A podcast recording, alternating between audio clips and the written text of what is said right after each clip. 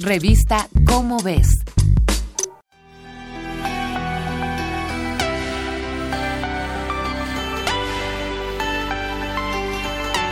Es innegable que atravesamos una crisis ambiental de la que todos somos, al mismo tiempo, víctimas y provocadores. Debemos ser más conscientes de nuestros hábitos y de nuestra relación con el medio ambiente. Sin embargo, no podemos tomar decisiones de facto para revertir nuestra huella de carbono. Del mismo modo en que creamos poco a poco una cultura de irresponsabilidad medioambiental, debemos resolverla poco a poco. Desde que la Ley de Residuos Sólidos de la Ciudad de México entró en vigor, nos hemos visto en la necesidad de transformar hábitos que nos parecían tan cotidianos que ya ni siquiera notábamos. Desde el punto de vista político, celebramos estas decisiones y aplaudimos las resoluciones que, según, buscan mejorar nuestra calidad de vida. Pero, ¿qué tan bien planeadas son estas leyes? Una de las resoluciones tomadas por los pequeños comerciantes, uno de los sectores más afectados por esta ley, fue la de comenzar a utilizar bolsas y empaques que prometen ser biodegradables pero un estudio de la Universidad de Plymouth, Inglaterra, y publicado en 2019 en la revista Environmental Science and Technology, encontró que la etiqueta de biodegradable podría esconder un fraude. Durante tres años, los investigadores habían estudiado el proceso que seguían las bolsas de plástico biodegradables dejadas al aire libre, enterradas en el suelo y en agua de mar. Al final del estudio, distintos tipos de bolsas que prometen descomponerse con más facilidad que el plástico normal no habían sufrido ninguna degradación sustancial en ese periodo de tiempo.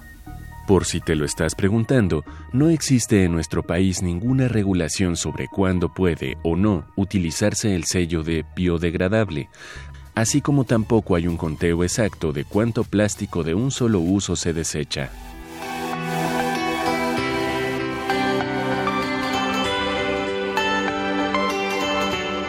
Tocaría cuestionar ahora si la decisión draconiana de prohibir definitivamente el uso de plásticos era la verdadera solución.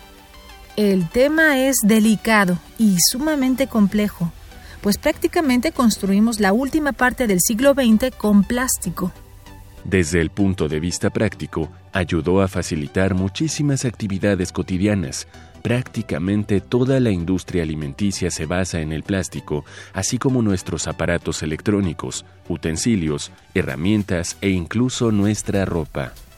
Es una cuestión que va más allá de comprar la carne y las verduras utilizando bolsas de tela o contenedores caseros.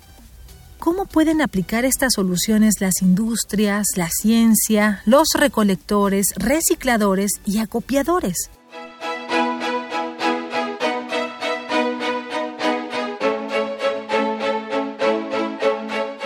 Podemos llevar una vida más verde, pero no será sencillo ni inmediato. Y para terminar de contar los obstáculos, tampoco será barato. Existen opciones plásticas que son verdaderamente biodegradables, hechas a base de compuestos orgánicos. Sin embargo, su costo de producción puede elevarse hasta cinco veces el costo actual. Y cuando un costo aumenta para los productores, inevitablemente subirá para los consumidores. No es para desanimarse, se están implementando dinámicas de economía circular en la que las empresas no solo generan este tipo de desechos, sino que también se hacen cargo de ellos una vez utilizados.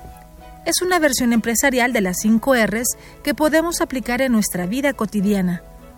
Rechazar, reducir, reutilizar, reciclar y reintegrar.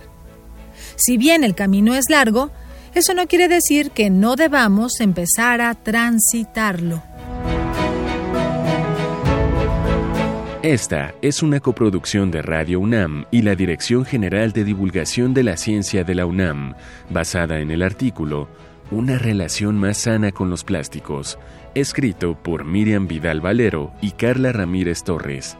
Si desea saber más sobre las implicaciones de la Ley de Residuos Sólidos de la Ciudad de México y las alternativas verdes, consulta la revista Cómo ves, la publicación mensual de divulgación científica de la UNAM. Revista Cómo ves.